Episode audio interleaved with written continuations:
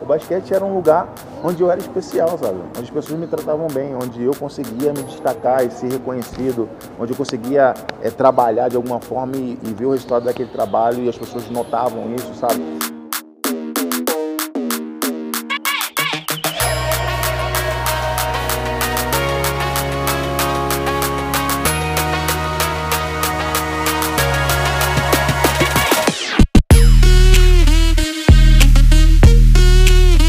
Mais um episódio de Perfis de Utopia. A gente está com um convidado para lá de especial, é Papo de Família. A gente está aqui, Favela da Rocinha, cria do Rio de Janeiro. Leandro Discreto está em casa. Seja É muito bem-vindo. Obrigado. É, Fala pra gente como essa história com o basquete começou, em que momento da tua vida, por que que aconteceu isso? Por que que você encontrou o basquete? É, o basquete foi uma, foi uma saída né, que minha mãe encontrou para tentar me tirar da criminalidade ou dos perigos né, da criminalidade. Né? Como você bem disse, eu sou criado na favela da Rocinha e é uma favela muito grande, né? E como qualquer outra favela tem esses perigos, né? E a realidade da- das mães da favela, que é uma coisa que as pessoas não percebem muito, mas meu pai morreu, eu tinha 3 anos de idade, minha mãe era mãe solteira e trabalhava muito, tinha que trabalhar mu- muitas horas, em alguns, inclusive em dois trabalhos ao mesmo tempo, então acabava que eu não tinha muito tempo para estar com ela, não tinha muito tempo para estar comigo. E ela conseguiu, através do esporte, é, ocupar né, esse tempo que ela não podia estar presente para tentar, de alguma maneira, é, que eu não me envolvesse com alguma coisa que ela não pudesse estar presente para me impedir de, de me envolver, né? Que era, que era a minha realidade ali. Então o basquete veio como uma solução, como um pai praticamente, como uma família para para tentar me educar e me conduzir no momento que ela não pudesse estar presente. Pode crer, mas é, em que ano foi isso? Isso foi quando eu tinha 14 anos, foi o primeiro contato que eu tive com basquete. Inclusive, é, nesse período, minha mãe tinha dois trabalhos, né? E aí foi uma sugestão das amigas dela do trabalho. Como eu já era alto, né? Já tinha 1,90m com 14 anos. Surgiu essa possibilidade, ela trabalhava numa zona um pouco nobre, né? Que era o bairro de Botafogo, e tinha um clube do Botafogo. E, claro, uma mensalidade ali bem, bem, bem salgada, né? Bem típico da zona. Sim. E aí ela investiu esse dinheiro para fazer eu conhecer o esporte, foi assim que começou. E aí você chegou ali, você teve que fazer, você fez aulas e depois você teve a possibilidade de fazer algum teste para já fazer parte das categorias de base do Botafogo ou de alguma outra situação. Como que foi isso? Então, na verdade, na verdade, assim, eu tive uma experiência muito curta nesse momento, né? Porque ah, eu, eu tinha duas aulas por semana e aí eu lembro que eu fui as duas primeiras aulas. O basquete não era uma coisa que eu, que eu gostava. Sei. Eu jogava futebol, como qualquer outra pessoa, eu gostava muito de futebol. E foi uma sugestão da minha mãe exatamente para poder ocupar a minha mente, né? Que ela queria, de alguma maneira, me, me ajudar, né? A, fazer alguma Tirar do atividade. alvo de alguma Exato. coisa que pudesse. Só que eu gostava de futebol, então a minha, minha onda era futebol. E aí eu falei assim, minha mãe tá pedindo, eu vou tentar, né? Então fui lá e tal, e, e foi estranho, porque era um ambiente completamente diferente da minha realidade, né? Você tá numa zona né, totalmente nobre do Rio de Janeiro, com pessoas que têm uma, uma, uma condição social diferente, uma educação diferente, e eu me senti um pouco fora, né? da- Acesso si, a outras é, coisas e. me senti meio, meio bloqueado assim, então era uma situação estranha. E, mas eu fui os primeiros dias, eh, achei legal, né? E como eu era muito jovem da favela, soltava pipa, pulava no muro, tacava pedra na vizinha, aquelas coisas que, de moleque arteiro, né? Então, é, em seguida, o professor já viu que eu tinha uma certa, uma certa habilidade ali, né? A biomecânica era, era fluida. E aí acabou que eu fui um dia, fui dois, eu acho que eu fui umas quatro, cinco aulas. E aí um belo dia eu fui com a minha mãe pagar a mensalidade. Mas você pra- tava amarradão ou você tava. pô, É, eu tava descobrindo, não tinha Aham. muito interesse, assim, né? Sei, o grupo sei. ali era legal e tudo, mas não era uma coisa tão, assim, pra mim. Como eu tinha muita amizade na favela, eu gostava muito daquele ambiente, me divertia muito, e futebol também. E aí um dia eu fui pagar a mensalidade com a minha mãe, acompanhei ela, né, pra ela fazer o pagamento, e não sei como, mas eu descobri o valor da mensalidade. E eu lembro até hoje o valor, era 81 reais. Só que estamos falando de muitos anos atrás, quando o salário mínimo era tipo, sei lá, uns 400. Sim. E aquilo me chocou, sabe? Por mais que eu fosse jovem, isso ali me chocou. Eu, eu vi a minha mãe investindo um dinheiro muito grande, que pra mim era muito mais, porque eu era moleque, imagina. E era uma coisa que eu não gostava tanto, então eu falei pra ela que não ia mais. E abandonei. E ela falou assim, não, eu tenho não sei o quê. Eu falei não quero, não, não gosto. Deixou não de fazer sentido para você. É, deixou de fazer sentido porque eu não gostava tanto e achava que ela, tava, ela trabalhava muito para ter aquele dinheiro, e... mas funcionou. Eu acho que, por mais que tenha sido curto esse período, eu lembro que quando eu fui o primeiro dia para aula, minha mãe comprou uma camisa, uma bermuda e um tênis para mim novo, sabe? E eu fazia anos que eu não ganhava um tênis novo. E ela investiu também esse dinheiro e isso me marcou, né? Porque foi a primeira vez que eu me senti, sei lá, com uma roupa toda nova só para fazer uma coisa, isso aí me motivou. Então é, me deu a sensação da, do quanto o esporte era legal, sabe? Ter essa, essa ideia de pô, botar uma roupa de basquete e tal, e, e, isso ficou. Por mais que eu tenha saído, naquele momento ficou. Sim. E nesse período que você ficou, você falou, você desencanou de fazer, você não queria mais. O que, que aconteceu nesse período? Então, porque existia outros fatores, né? Eu morava nessa época, a gente tinha se mudado para Niterói, que é outra Liquite. história. É, eu morei em São Gonçalo. E foi também outra atitude da minha mãe, que ela vendeu a casa que ela tinha porque ela viu um amigo meu fumando maconha e ela achou que eu também estava fumando maconha. Então ela, desesperada, ela botou a casa para vender no dia seguinte. É, falou, vai virar isso aqui. É, e ela, tipo, desesperada, e foi uma casa que ela construiu, sabe? Inclusive, é isso é uma, uma das minhas missões né, de vida, que é conseguir, eu já consegui fazer bastante coisa na casa dela, mas é, é dar realmente, devolver essa, essa casa que ela vendeu, porque ela construiu a casa, eu lembro eu carregava material junto com ela para construir a casa. Então, e ela vendeu sem pensar, sabe? Só para me tirar, porque ela tinha medo que, que eu fosse virar um marginal, qualquer coisa do tipo. E aí acabou que a gente voltou para conforme morar em Niterói, num lugar totalmente isolado de tudo. E claro, eu treinava em Botafogo, então pegava um ônibus de Niterói para Botafogo, que era caro, e esse tinha um transporte, tinha, depois eu fiquei sabendo do valor da coisa, então tudo isso somou e fez eu abandonar. E eu voltei para a realidade, jogar futebol na rua, estar tá com meus amigos, ir para a escola. Né? Então é, eu saí do basquete, esse foi o primeiro contato, que durou, sei lá, umas 4, 5 aulas. E foi para mim meu primeiro contato real com o basquete. Depois disso a minha vida seguiu normal. E aí quando você se reencontrou mesmo com. Você falou assim, puta cara, ele tá batendo na minha porta de alguma maneira e por quê? Exato. Quando, quando rolou isso? Então, coincidentemente, né, hoje a gente está aqui diante de uma escola, né, onde tem vários alunos aqui que jogam basquete, inclusive fiquei até surpresa assim, com a quantidade de, de alunos que gostam do basquete, e numa rede pública, né?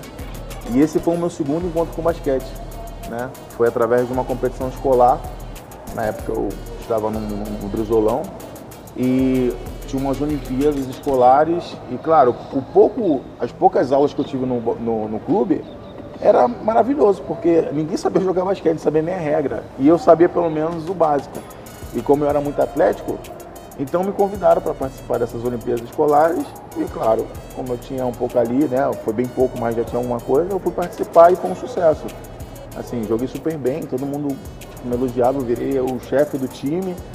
Então naquele momento ali, é, o basquete apresentou uma outra, uma outra face né, para mim, que era a questão de você ser aceito num grupo, né? de você fazer parte de algo e se destacar de uma maneira positiva dentro de um grupo e, e através do seu próprio talento ali no basquete, isso ali te proporciona abraços, sorrisos, pessoas que se aproximam de afeto. você, afeto, te, te sabe, te, te celebram as suas conquistas ali, por mais que sejam pequenas. Então, eu comecei a viver uma experiência que eu não vivia. Né? E aquilo começou a te dar fôlego para querer mais. Exato. E aquilo dali meio que me voltou a gente ganhou o campeonato, né? Ficamos lá, recebemos uma medalha. Então, essa sensação de, do esporte, né? Dessa, dessa, desse abraço né? coletivo ali que, o, que, o, que a energia do esporte proporciona, me deu outro olho pro, pro basquete.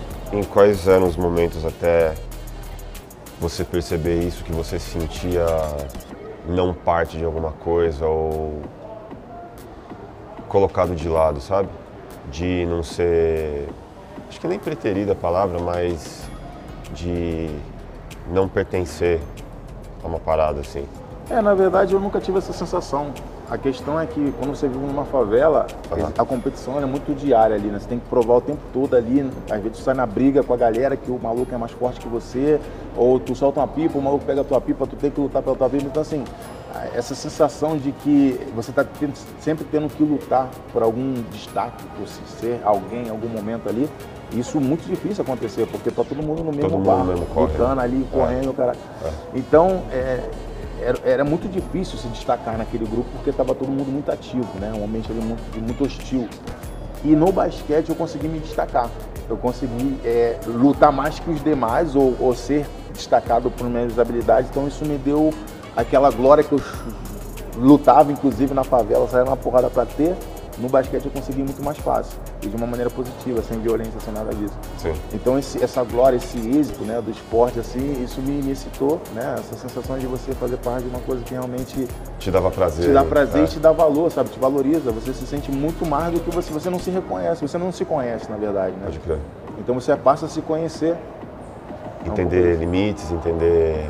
Exato, saber suas É, capacidades. é. Você não sabe quais Até são onde as você pode capacidades. chegar. Exato, porque como você está sempre disputando ali, você não tem um parâmetro, né? Você É. acha que tu tá ali, tá, não tem uma referência. Quando você se destaca, é que você diz, caraca, eu, eu tenho, tenho um talento. Você falou de referências, assim, a gente não pode nem falar da sua mãe que ela tá em um outro lugar de, de ser especial, de, de atuar como uma, uma figura de, de apoio, de, cara, de fazer você, de te motivar é, a, a querer algo, é, de te motivar a, a correr pelo certo, tá ligado?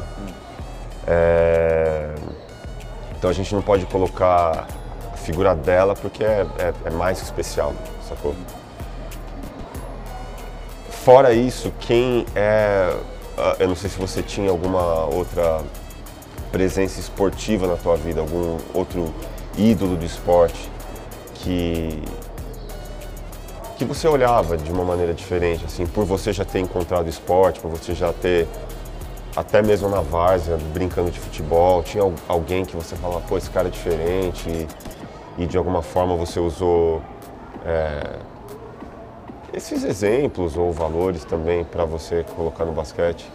Então, na verdade, a minha realidade era totalmente diferente, né, de uma realidade assim do esporte, porque na favela não tinha basquete. Eu fui morar em São Gonçalo também não tinha basquete. Então o basquete não era uma coisa presente na nossa vida, não aparecia na televisão, então não tinha contato nenhum com o basquete, zero contato com o basquete, não Ah. sabia nem o que, que era esse esporte. E isso aconteceu durante muito período da minha vida. Eu fui descobrir o basquete com 14 anos jogando, sabe, dentro de um clube. Foi o primeiro contato que eu tive, inclusive até visual, assim, sabe? Era uma coisa que passa... se, se, se em algum momento passou pela minha vida eu nem percebi, Aham. porque não, não, tinha na minha realidade. Então é realmente eu não, eu não- assistia NBA, não sabia o que era NBA.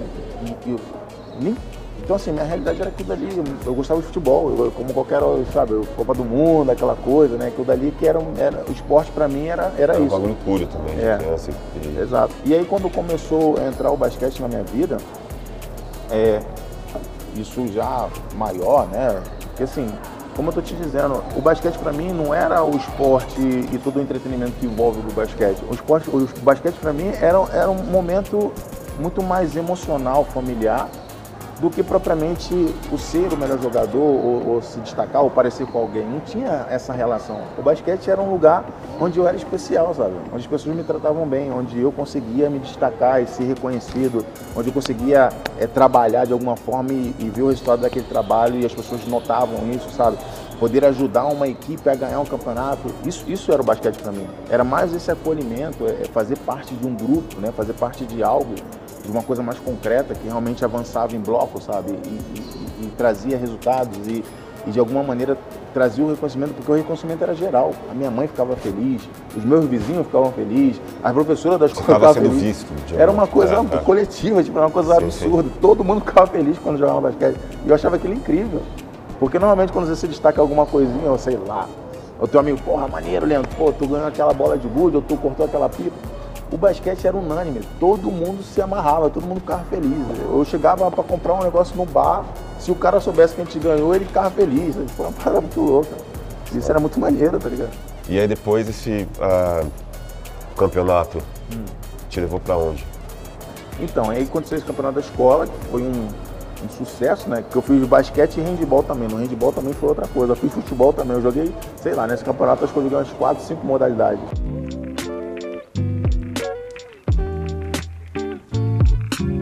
E aí o... rolou o campeonato e ele te levou pra onde? Então, esse campeonato, como eu me destaquei bastante, um dos times que participou desse campeonato escolar tinha um projeto social, que era numa favela bem próxima né, da minha casa, que era a favela do Salgueiro, que inclusive agora mesmo é, é um lugar bem perigoso. E eles tinham um projeto de basquete lá. E eu não sabia, não conhecia. Uma zona como eu tinha acabado de mudar para esse lugar, não conhecia quase nada. E ele me convidou para participar desse projeto.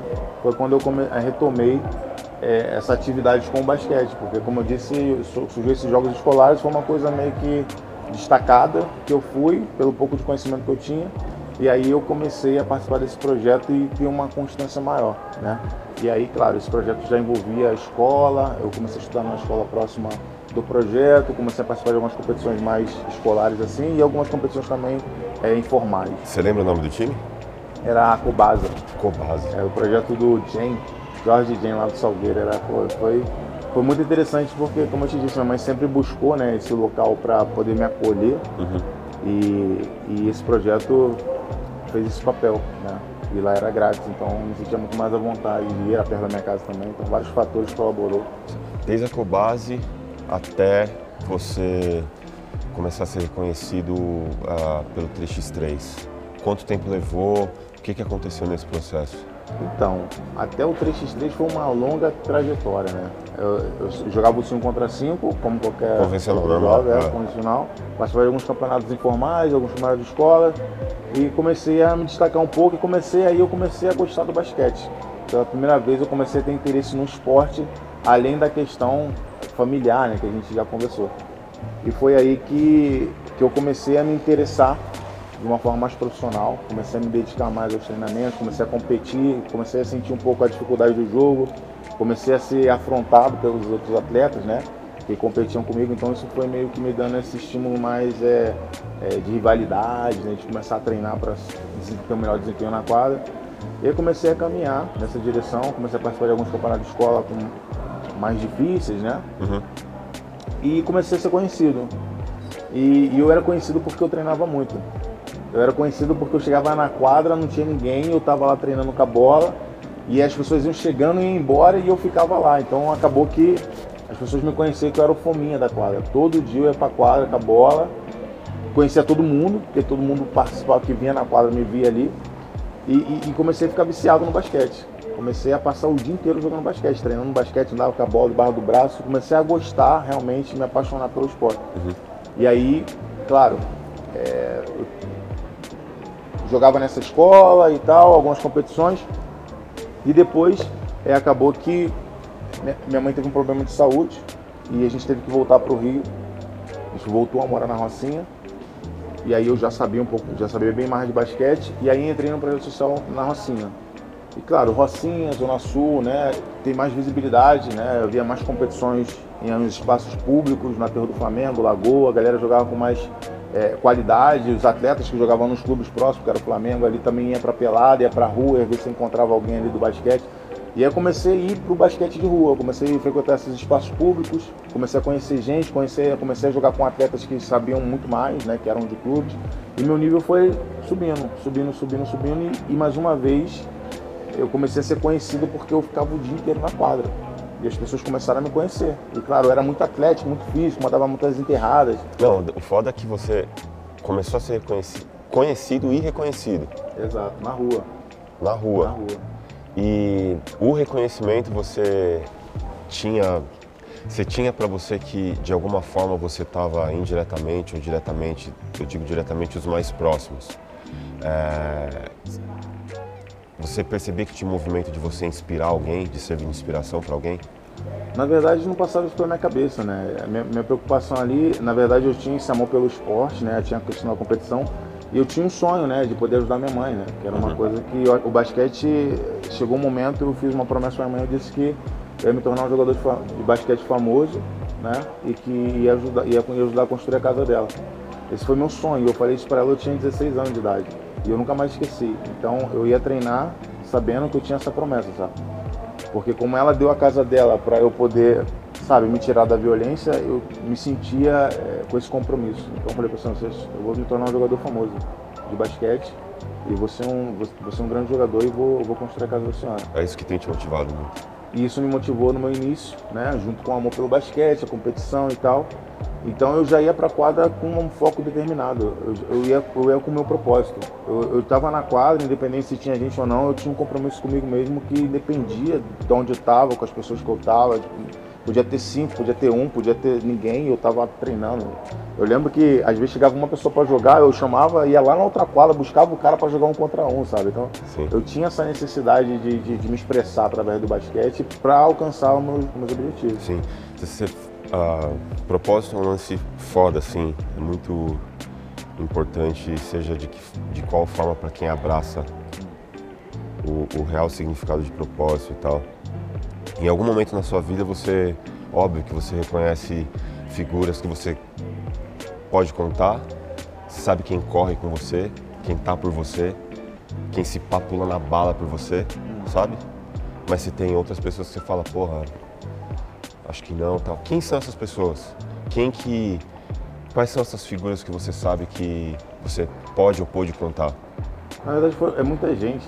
Pra mim é difícil até. Mas alguma especial, assim, que te marcou? Eu, eu sinceramente, não, não gosto de tratar as coisas assim, porque uhum. eu acho que cada detalhe na sua vida tem uma importância, né?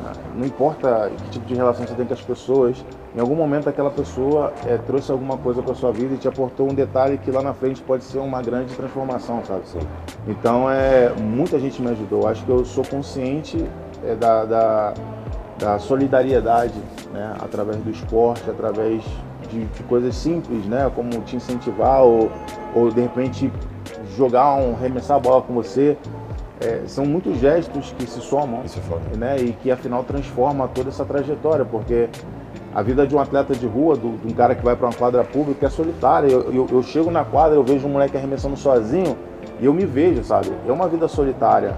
E você vê ali um sonho, sabe? Eu vejo um sonho, eu vejo um moleque arremessando a cesta, eu vejo um sonho. Ele tá sozinho ali tentando arremessar a cesta dele porque ele acredita que em algum momento aquilo vai trazer algum tipo de satisfação para ele. Então, é, ter pessoas que, né, que te veem sozinho e, que de alguma forma te abraçam, sabe, ou, ou, se aproximam de você, tudo isso é muito importante. Isso é importante, mas alguém que chegou, caraca, legal, isso, isso também é importante. Então, assim, eu não consigo medir, sabe? Uhum. Eu acho que a, a, o detalhe está no, no sentimento que a pessoa transmite, sabe? Eu acho que é isso.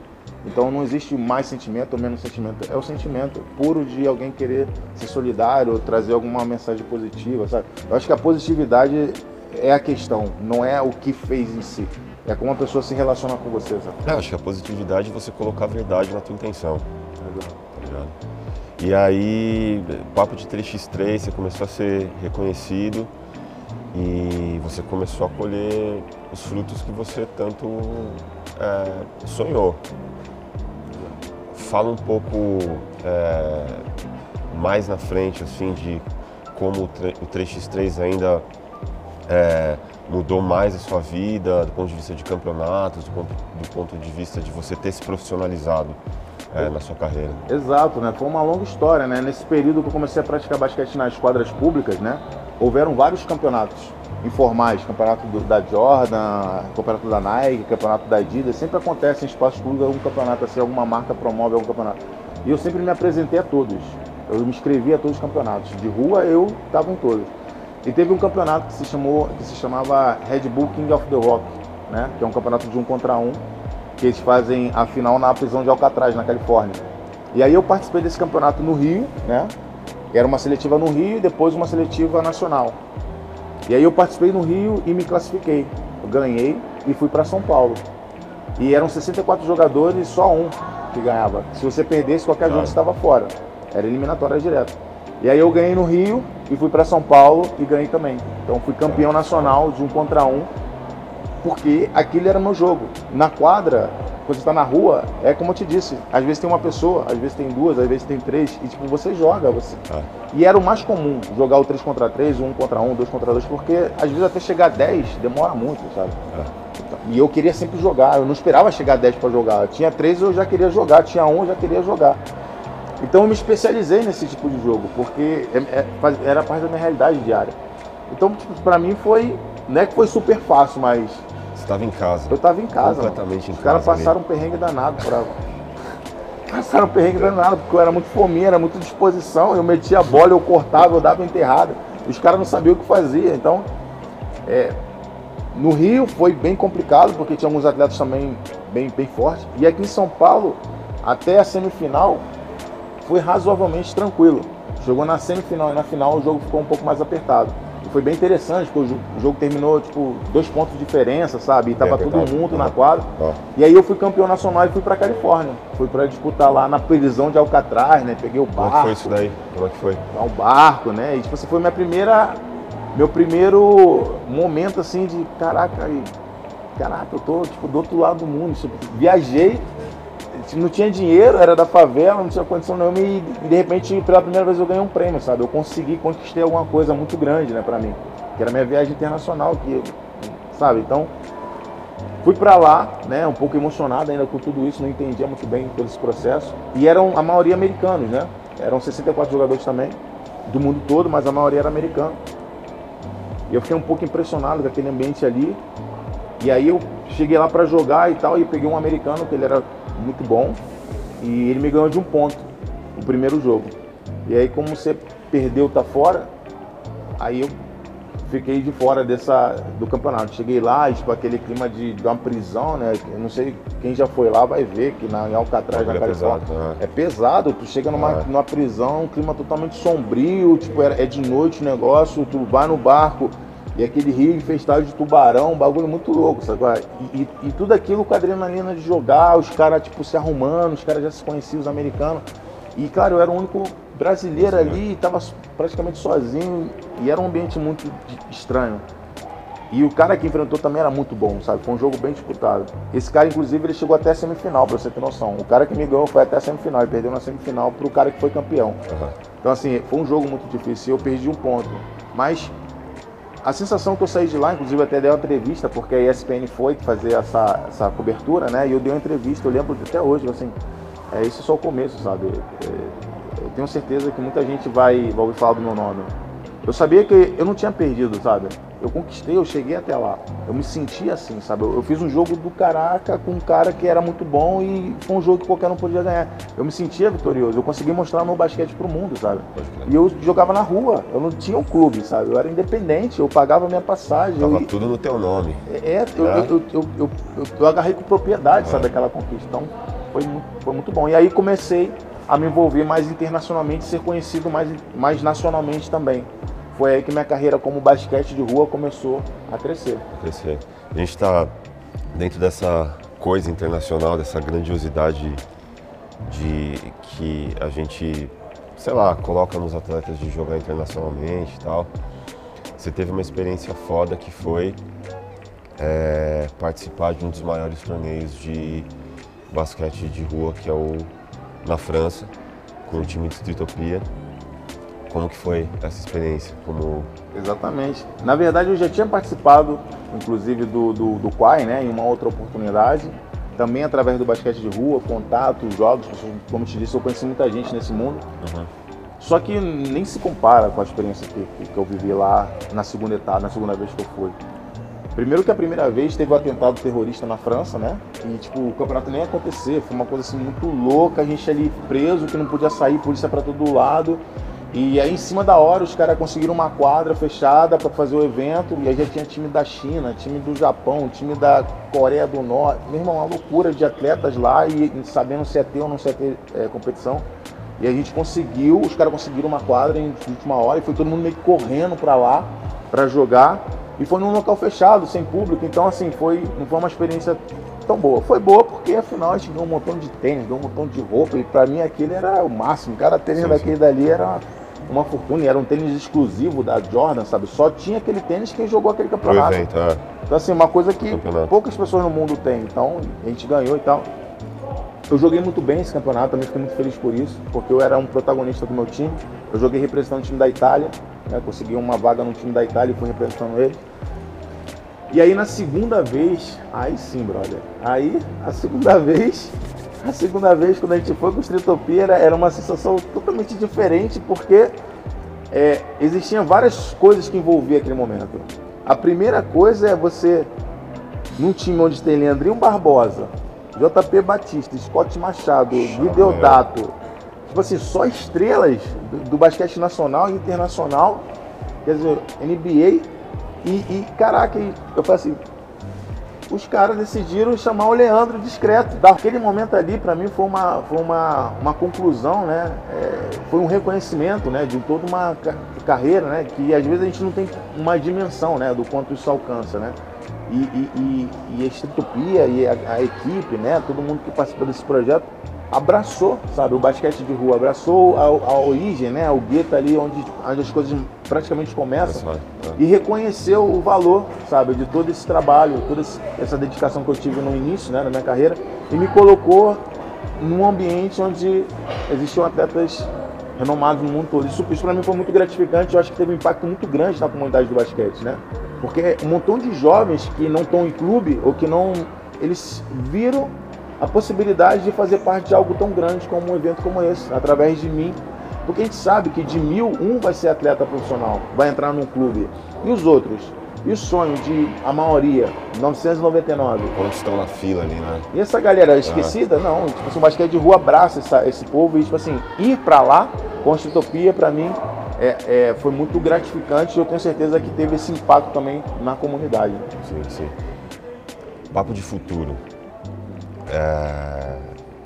Lógico, como está seu momento agora e o que, que você tem desenhado para os próximos meses ou ano? O que, que você, como está teu teu momento agora? Então, é, a minha ideia hoje é aproveitar toda essa, essa carreira, né? São mais de 27 países em competições. Eu conheci 27 países, sabe? Viajei quase o mundo todo, os quatro continentes jogando basquete, né? Conheci gente em lugares incríveis. Eu morei no Japão seis meses, eu morei na, na, na Suíça, eu morei na, no, na Índia seis meses. E eu não falava inglês, eu aprendi no dia a dia, sabe? Então, assim, são experiências que, que, que te aportam muito valor como pessoa, sabe? E, e, o esporte me proporcionou essa experiência. Então, a minha ideia é tentar fazer com que tudo isso que, que eu adquiri, que eu acredito que é positivo, é, que eu possa de alguma maneira transmitir sabe, de uma maneira positiva também para as outras pessoas. Para que jovens que talvez como eu estejam buscando uma oportunidade também através, sei lá, de alguma, de alguma atenção ou alguma visão. Um que... incentivo, né? É, porque afinal, quando você está naquele ambiente, você entende melhor o ambiente.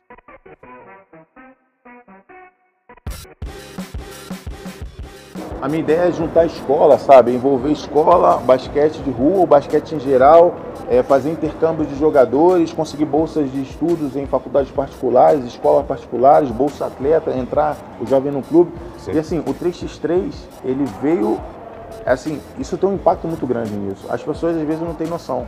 Mas eu me profissionalizei, eu, eu me profissionalizei aos 33 anos. Eu passei a minha vida inteira acreditando que um dia eu ia ser profissional. E as oportunidades que eu tive, eu não consegui estar preparado para todas elas porque talvez eu não, não tinha a direção certa para treinar ou para se dedicar a alguma coisa. Então a ideia é trazer esse direcionamento, é trazer os recursos para que os jovens possam ter esse tempo ou possam ter esse conhecimento para avançar na sua carreira profissional e começar isso o antes possível. Que aí, por ele mesmo, através do próprio esforço, ele vai ir conduzindo. E o 3x3 é um novo mercado que se abre. Eu sou atleta profissional, eu ganho para jogar basquete. O meu salário é muito mais alto, inclusive, que muitos jogadores de NBB, jogando 3x3. Eu viajei o mundo, eu moro fora do país, eu tenho casa, eu tenho tudo graças ao basquete 3x3. Então, a gente quer trazer é, esse, esse mercado e abrir mais opções para novos atletas, para novos jovens. Então, a ideia, é, a minha ideia é isso, é, sabe, é trazer o 3x3 ou ajudar né, nesse processo de, de, de crescimento do 3x3 da minha maneira, para criar oportunidades para jovens como eu, tenham a chance que eu tive. Ou, ou talvez até um pouco mais cedo, né? A ideia é que cheguem muito mais longe do que eu cheguei. Você falou de, é, de impactar jovens de uma forma através desses, dessas iniciativas e tal, e a gente trocando ideia fora aqui, você falou de um, de um projeto social seu é, para que acabava motivando jovens através, você doava tênis e roupas suas, enfim, através de é, da colaboração de outras pessoas e para que eles tivessem a possibilidade de conseguir esses tênis ou roupa, eles precisavam pelo menos converter um ponto. Fala um pouco desse. Exato.